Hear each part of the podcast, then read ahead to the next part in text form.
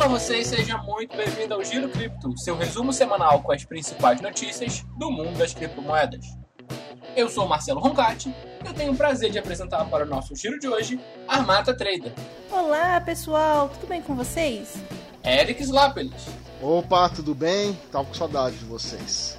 Pessoal, o giro de hoje com algumas notícias bem importantes. A gente tem moedas que estão com uma valorização muito interessante. Nós vamos falar da Dash e do Bitcoin SV especificamente. Vamos falar da Wakanda da vida real, é um assunto também muito relevante, não só para o meio de cripto. Vamos falar do suprimento de Bitcoin e vamos falar, por último, da Atlas Quantum com algumas novidades. A possível Fênix da Atlas Quantum, eu duvido bastante, mas é assunto para hoje.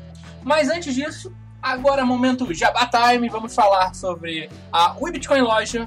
Nós estamos com muitas camisas, com muita variedade legal. Especificamente para hoje eu queria falar da camiseta Star Wars, que nós estamos vendendo. Uma camiseta com referência ao Bitcoin.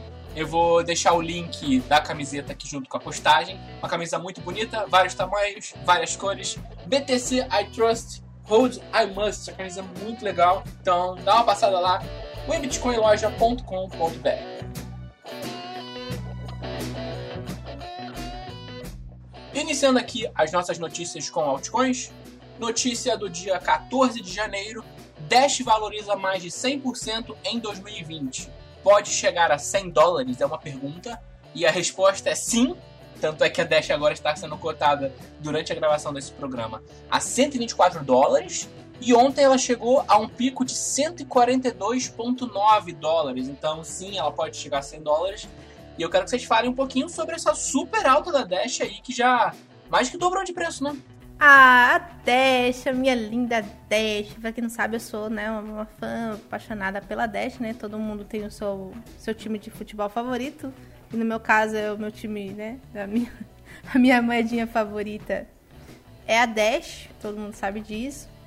Onde que eu vou nos eventos, eu sempre tô com, ou com a camiseta da Dash ou com a camiseta da Secret, que também subiu bastante é, ontem, né?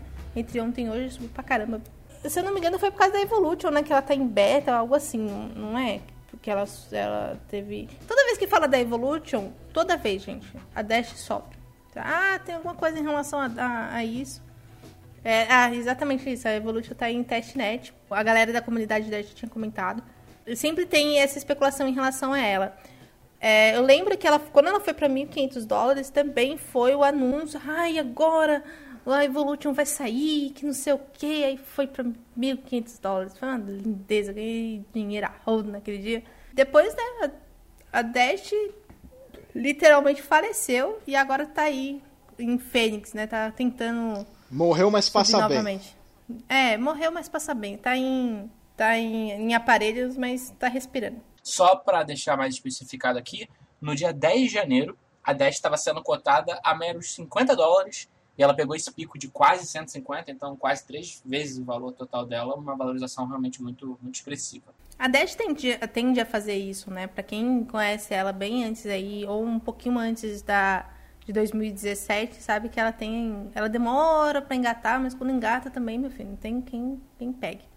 É, eu acho que um positivo, acho que boa parte se dá também pelo Evolution, né? E como uma parte também porque o mercado cripto em geral deu, uma, deu um pump aí esses dias. Mas acho que não é só isso que fez a Dash subir, acho que a Evolution ajudou bastante ela a subir. Que é, um, que é algo que na verdade a Evolution eu tenho lá minhas dúvidas, talvez a, a Armatinha deve, deve saber melhor do que eu.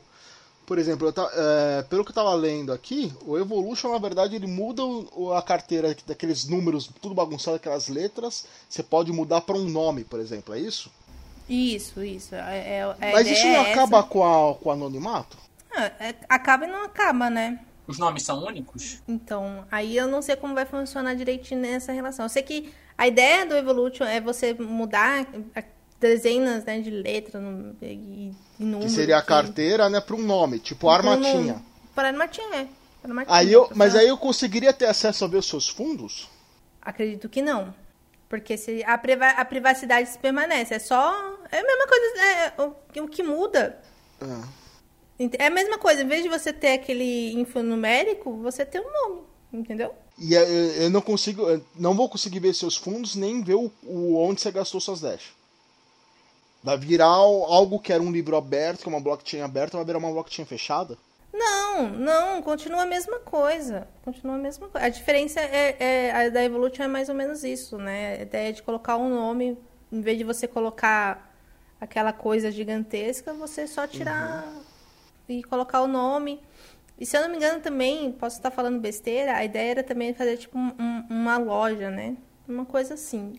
É meio confuso, sabe por que é confuso? Porque a Evolution é uma promessa antiga. A gente brinca que é pior do que do que o Rodanel aqui em São Paulo. Pra quem não conhece o Rodanel. o Rodanel, desde Covas, desde Covas... Covas já morreu e não acabou, né? E não acabou esse negócio. E, é e tipo obra faraônica. E a Evolution da Dash é a mesma coisa, velho. Eu tô desde 2017, desde final de 2017, indo pra 2018, que eu tô ouvindo falar da Evolution. E aí na comunidade eu fico tirando sarro, mano. Você já virou, virou o rodanel da, da turma, né? É, é Dash em evolução. Pois então.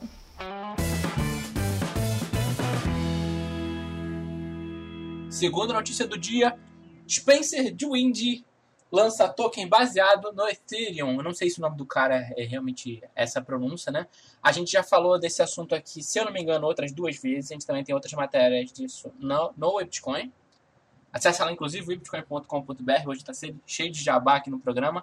Mas esse cara, ele, ele anunciou um tempo atrás que ele ia tokenizar o contrato dele com a NBA. Ele é jogador de basquete, né? E aí a NBA disse que ele não poderia fazer. E aí foi um problema, entrou uma guerra lá da, da, das licenças. Mas parece que, no final das contas, ele conseguiu e ele está lançando agora o token dele. E a gente vai falar um pouquinho sobre isso agora. É, na verdade, o Spencer está lançando um token, né? E é a tokenização do mundo, né? A tokenização das coisas. O mercado caminha para isso e cada vez mais vai ser mais comum é, a tokenização de contratos, a tokenização de, de jogadores, eu vejo como positivo, principalmente para a criptoeconomia, né? É, o, que eu, o que eu entendo aí, pelo que eu entendi da proposta dele, ele está levantando um dinheiro X aí, que seria do contrato dele, e vai pagar uns, uns juros sobre esse dinheiro. É como se ele tivesse pegado empre, emprestado no mercado, ao invés de pegar pelo sistema tradicional, ele pega através de token e paga uns juros sobre o, sobre o investimento. Né? O mínimo para você comprar esse token dele, para virar sóciozinho dele, é 150 mil dólares. Ou seja, não é uma coisa para para qualquer um. Tem que ter bala na agulha. E aí eu acredito que essa parte de juros que ele fala que é 4,95% mensal. 4,95% mensal. É muita coisa. É muita coisa.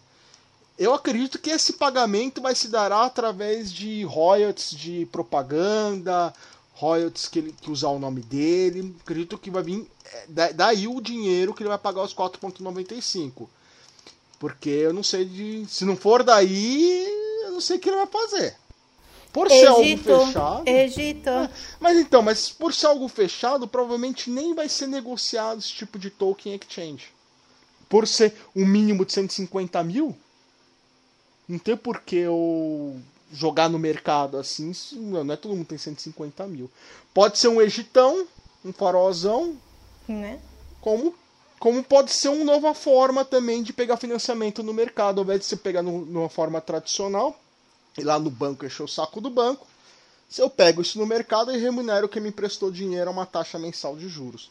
Talvez... É, na matéria fala que vai ser só para uma pequena parcela da população americana, e também não fala se esse token ele é fracionário, né? Se a pessoa é obrigada a comprar um token, 150 mil, se dá para comprar a fraçãozinha desse token.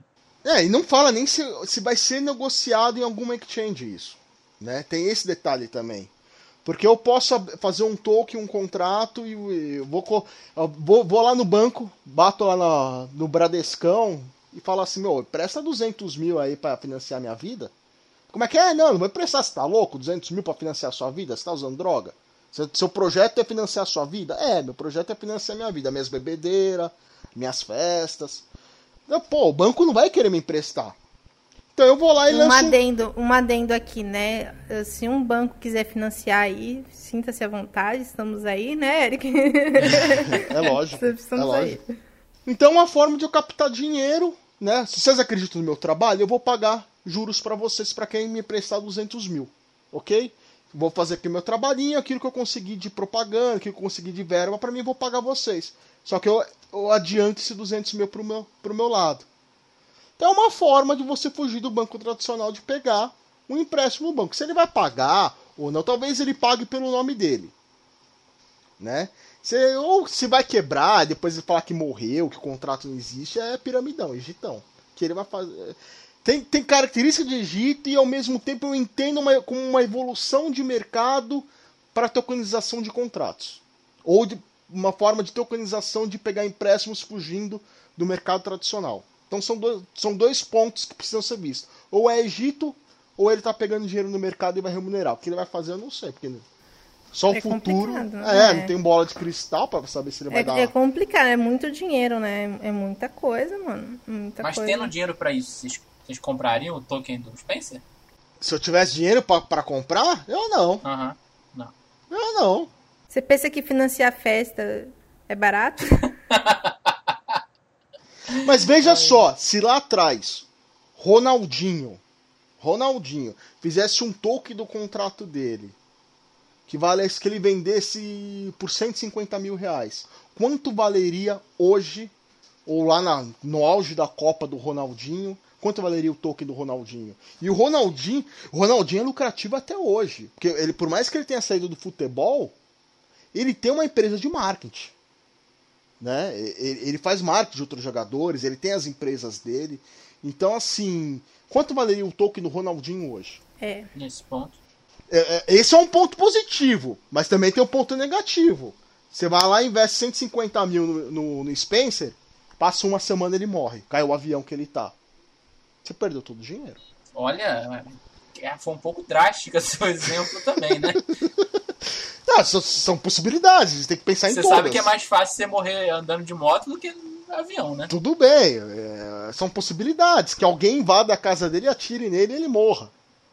Também tem uma baixíssima probabilidade. Acho que é mais fácil. É mais fácil até um infarto, meu bem. É mais É. fácil um infarto. Sim. Tá muito catastrófico, é. Mas Mas- eu entendi o que você quis dizer. O Eric tá, tá, tá muito, né? O Eric Mas tem vamos que- ver o lado positivo disso. A tokenização de contratos ela veio para ficar. Pode ser uma alternativa à captação de dinheiro do mercado tradicional para fugir. Se, imagina só se você tem o nome sujo e tem um belo projeto, talvez a captação via token seja o seu caminho para você poder realizar o seu sonho. É, porque você não fica tão dependente do mercado tradicional, né? É, se o banco nem. A gente tem cinco bancos no Brasil. Se o cinco fecha a porta para você e você, você quer abrir um negócio e você tem uma ideia boa, algum. E se a ideia realmente for boa, agora as pessoas vão acreditar em você, vão investir em você. Como você vai fazer isso?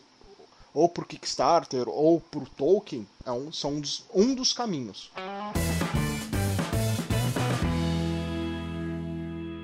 Ainda falando aqui de criptomoedas, mas com um viés mais para tecnologia, a notícia é do dia 15 de janeiro. Akon tem autorização de Senegal para construir sua cidade futurística. Para quem não conhece, acho que pouquíssimas pessoas não conhecem, o Akon é um can- cantor, rapper muito famoso. Ele também é um filantropo, ele ajuda muitas instituições de caridade, ele tem trabalhos na África também, uma coisa bem legal. Ele tem ascendência senegalesa, se não me engano, o pai dele é senegalês. E agora ele tá com autorização, ele vai construir a Wakanda da vida real, que é a cidade do filme Pantera Negra. Então, essa notícia está aqui não só porque ela é uma notícia legal, mas porque essa cidade vai ser completamente pautada em criptomoeda, a AcoCoin. Então, esse aqui talvez seja o assunto mais legal do programa. Vocês estão animados com a Acon Crypto City? Ou o que vocês pensam sobre o assunto?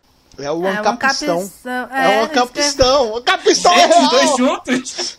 É o Ancapistão é real. Ancapistão aí, ó. Chupa, André. Cadê o André agora? Vai lá, lá. É o Capistão acontecendo. Ah, Ó, Eu acho a ideia excelente. Eu acho que é, eu acho que é bacana. Eu gostaria de ver mais iniciativas assim. É, me, me preocupa um pouco de ser uma cripto dele. Poderia ser um Bitcoin, né? É, poderia ser. Meu, se fosse o Bitcoin seria perfeito. Seria perfeito. Né? A moeda da cidade vai ser o Bitcoin. Ia ser lindo. Mas tudo bem, ele tenta criar uma, uma criptomoeda dele, que a gente não sabe se vai ter lastro, se não vai ter, se vai ter limitação de criação de moeda, se não vai ter, se vai ser deflacionária, se vai ser inflacionária, se vai ser minerável, se vai ser pós. Mas são, são outras coisas técnicas. Mas eu acho que a ideia dele, fenomenal, que é um grande, uma grande ajuda para a criptoeconomia, se isso der certo, nossa. Se der certo, a gente pode ficar falando, tá vendo, André? Tá vendo? Um capistão existe. Na questão de filantropia, a ideia também é muito legal, porque ele fala que tudo, a parte administrativa da, da cidade, vai ser baseada em smartphones. E hoje só 34% dos cidadãos senegaleses têm smartphone. E a ideia dele, segundo o que o próprio Akon fala, ele quer impulsionar a economia, ele quer fazer a cidade crescer. Para vocês terem noção, o terreno, o terreno foi cedido pelo governo, né? Esse terreno é seis vezes o tamanho da cidade do Rio de Janeiro. Então é uma cidade que vai ser desenvolvida é durante 10 anos e, se tudo correr bem, né, parece que vai ser uma cidade muito bem desenvolvida, com boa qualidade de vida, pautada em tecnologia, avanço científico. Então é muito bacana a ideia nesse sentido, da parte filantrópica também, não só a parte da economia cripto. É, hoje a gente tem um grande laboratório cripto que é a Venezuela, né? Esse vai ser um outro grande laboratório cripto que, se for um sucesso, eu acho que vai mudar o mundo e como a forma de a gente se relacionar com ele. Agora a primeira notícia mais controversa aqui do programa. Inclusive o título da notícia já é um pouco controverso. O texto é do Bruno Lugarini, do dia 15 de janeiro.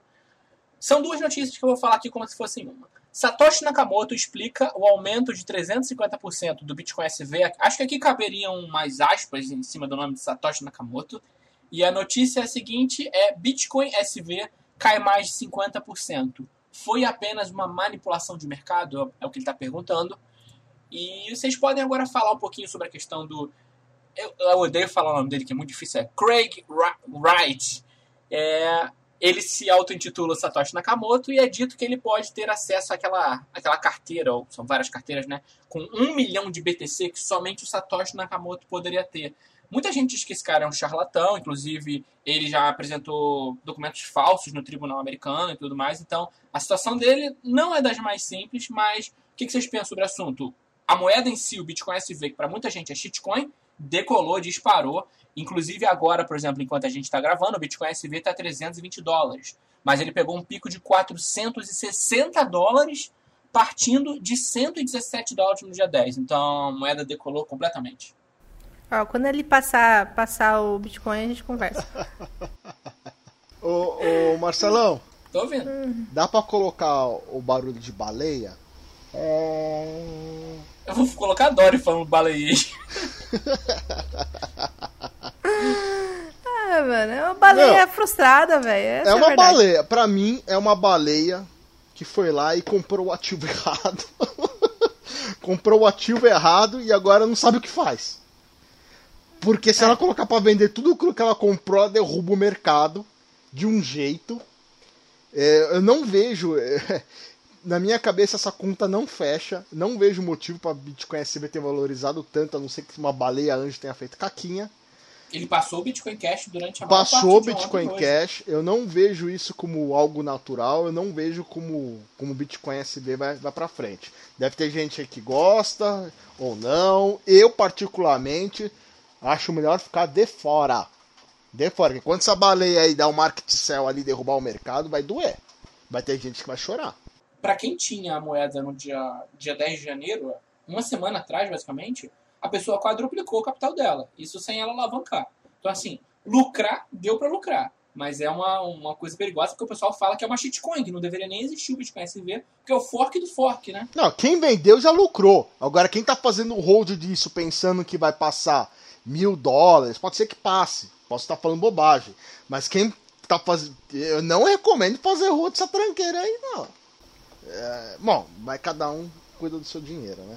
Armata, você sempre tá lucrando. Você tava comprado no Bitcoin SV Não, não, dessa vez não. Não, alguém faz análise de Bitcoin SV? Você faz análise de Bitcoin SV? Você já fez alguma análise de Bitcoin não. SV na pra, ó, nem Eu nunca abri Cash... o gráfico disso na minha vida. É, eu também não. Eu nunca, nunca tive interesse de abrir o gráfico dessa porcaria na minha vida. Aí eu chamo porcaria e amanhã tá 3 mil dólares, né? Aí o povo vai fazer igual a gente fala com o Felipe, né? O Felipe, toda vez que ele viaja, o Felipe do, do Bitnada, gente, toda vez que o Felipe Escudeiro, toda vez que ele viaja, o Bitcoin sobe. E aí é. já virou piada na, na, na comunidade, né? Vai viajar, ó. Vai viajar. Né? Faz na vaquinha e vai, vai-te embora. Aí vai, né, que o Eric é esse bocudo da vida, né? Fala, essa moeda é um lixo. Amanhã tá 3 mil dólares. Pá! A esperança é, é, essa. Só não pode fazer igual o, o McKiff lá, né? De falar que vai comer o próprio. Né? né? Se, se não bater X valor, né? Então vocês estão respondendo a pergunta da, da matéria. É uma manipulação de mercado. Sim. Na minha opinião, e sem sim. contar que, né, é complicado. Ele é. Essa briguinha dos dois aí é muito ridículo. É o fork do fork, né? É o fork do fork. Mas eu acho que, que ele não vai deixar barato. Acho que o Bitcoin Cash vai reagir. Eu acho que não vai ficar assim por muito tempo. Eu acho que o Bitcoin Cash vai Nesse reagir. Nesse momento, o Bitcoin Cash já está acima do, do SV de novo. Mas a diferença está bem pequena. É, então. O Bitcoin Cash não vai deixar barato. É, não, na minha opinião, não vai ficar barato.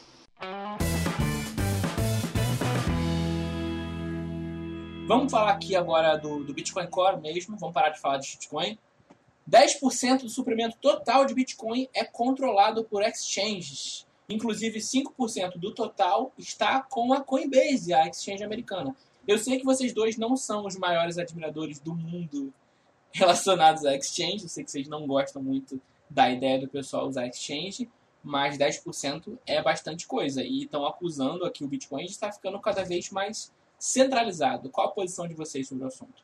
A gente não é contra a exchange, né? Até porque a gente trabalha com ela, né? É ela que ajuda a pagar minhas contas. Mas o que a gente é contra é você deixar você não ser uma sardinha, você que ouvinte que não está nos ouvindo agora, não seja uma sardinha que deixe todo o seu dinheirinho no exchange. Porque amanhã ela pode sumir, né? Um beijo, GBB, a gente tá sabendo. então, né? por favor, né? Vamos fazer o seu gerenciamento de risco, vamos fazer um manejo de risco. E depois, vou trabalhar lá, sei lá, com 10% do meu capital, 20% do meu capital para ganhar mais dinheirinho? Vamos. Mas o resto é, é onde, bem? Na wallet. Na wallet, por amor de Deus. É, eu acredito que a centralização do, do Bitcoin é problemática. Eu acredito que tende a aumentar a centralização. Não digo não só nos exchanges, mas também acho que alguns, alguns usuários estão cada vez muito grandes, muito baleias, né? Não, é, é um trabalho que eles vão fazendo. Vou falar o quê? Vou falar pra, se quiser diminuir, dar uns bitcoins pra gente, a gente aceita. Mas uh, realmente uh, eu acho a centralização ruim.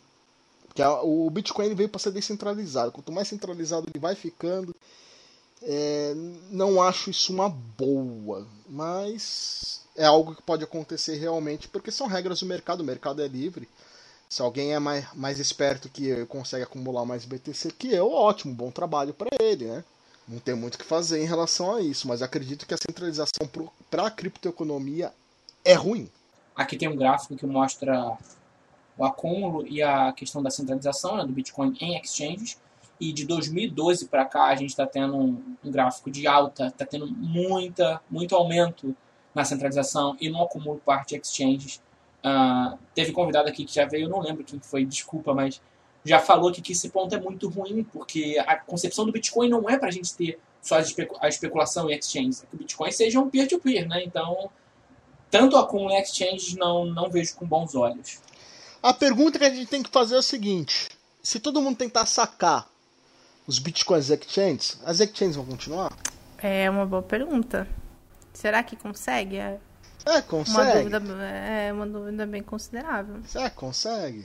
Será que a gente não tem muita exchange aqui no que tá sem liquidez nenhuma? Será que não tem muito, muito cacique para pouco índio, não? Eu não sei. O que pode. E pode centralizar ainda mais.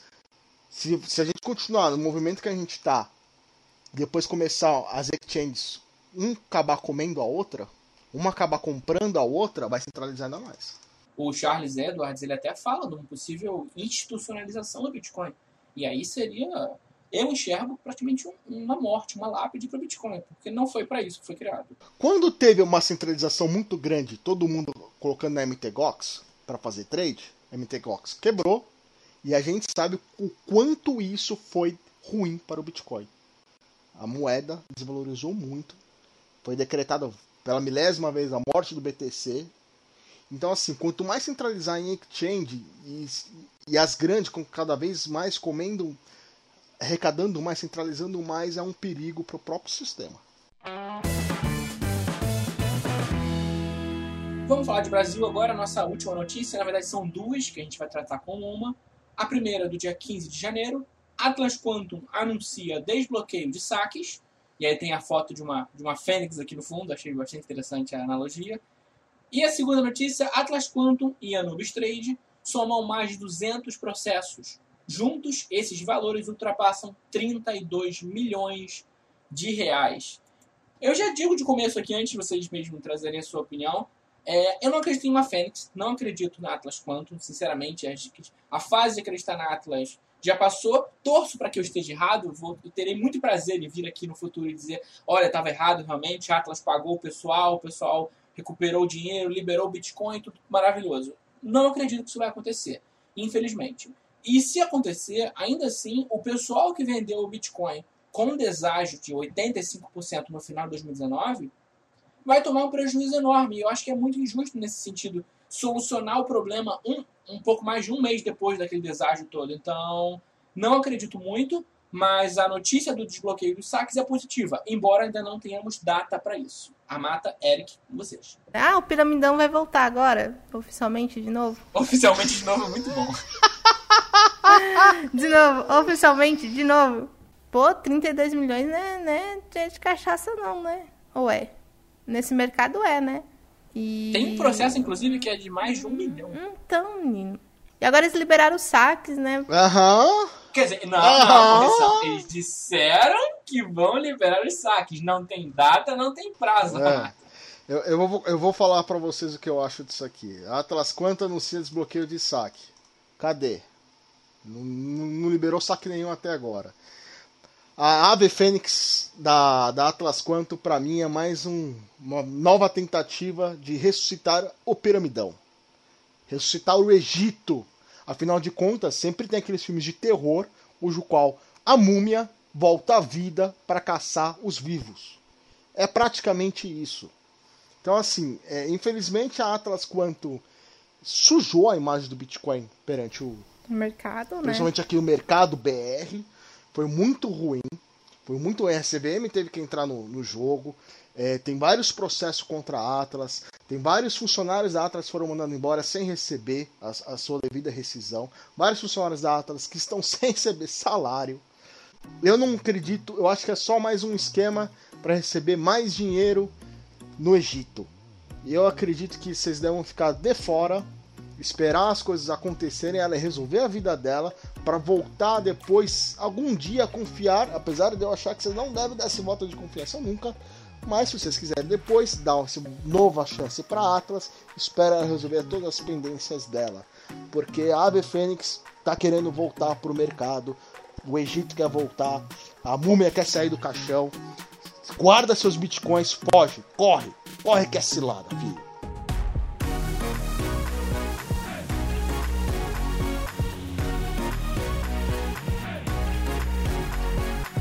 Muito bem, pessoal. Finalizando aqui o nosso Giro Cripto de hoje. Quero agradecer, como sempre, a presença aqui da Armata, do Eric, os comentários sempre muito prontos, muito afiados, pessoal. Então, por favor, suas considerações finais. Eu queria agradecer para você que ficou ouvindo a gente até o final, ficou aguentando a gente até o final. É, mais uma vez queria agradecer o Marcelo, a Armatinha, se você gostou do podcast, se você tem algum assunto que você queira colocar aqui, que você queira criticar ou elogiar, pode ir lá no Twitter do, do, do eBitcoin. A gente está aguardando suas mensagens, seus comentários. É, e toma cuidado para não transformar sua vida num filme de terror com a volta da múmia. Uh, uh. é, eu quero agradecer você, ouvinte, que nos escutou até agora, agradecer o Eric, agradecer o Marcelo. E como o próprio Eric disse, cuidado, tenha cuidado com o com, com seu dinheirinho, tá? Um, um das, uma das coisas mais importantes para um investidor é cuidar do seu capital o máximo possível. Não, não dá dinheiro para quem você não conhece, pra, ou para quem você conhece e já pisou na bola. Esse é o recado de hoje. Então é isso, pessoal. Muito obrigado pela atenção de todo mundo que ficou com a gente. Eu acabei esquecendo de falar durante o programa, mas o pessoal me deu feedback sobre o Eric cantando, mandaram você pro The Voice. Ah, é? Então tá aí a recomendação. muito obrigado a todo mundo que interage com a gente. As mensagens são muito bem-vindas. Tadinho desse povo. Pois é. Críticas, sugestões e temas e mais indicações do Eric pro The Voice são muito bem-vindas. Até a próxima semana aqui no de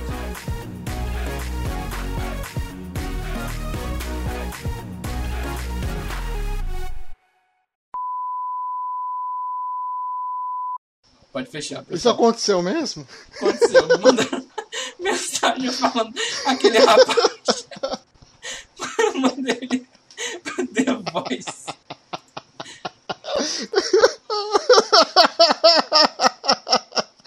Ah, velho, tem que rir mesmo. É, eu quero agradecer a você, ouvinte, que escutou, né? Tem paciência de ouvir a gente, falar coisas legais, coisas, informações interessantes. E. Mano, da onde para aí? Só um minuto. Véi, as coisas estão acontecendo. Eu não sei, tá tocando música no- em algum lugar, eu não sei nem onde. A que é. armatinha acabou é o de ser vizinho. invadida pelos hackers. Mano, tem uma- um som doido aqui, eu, já- eu fechei tudo aqui. eu Pague o resgate Bitcoin, eu tenho minutos de fazer. Então, enfim, vai ser com música e tudo, mas vocês não estão ouvindo nada não, né? Ah, então tá tudo bem.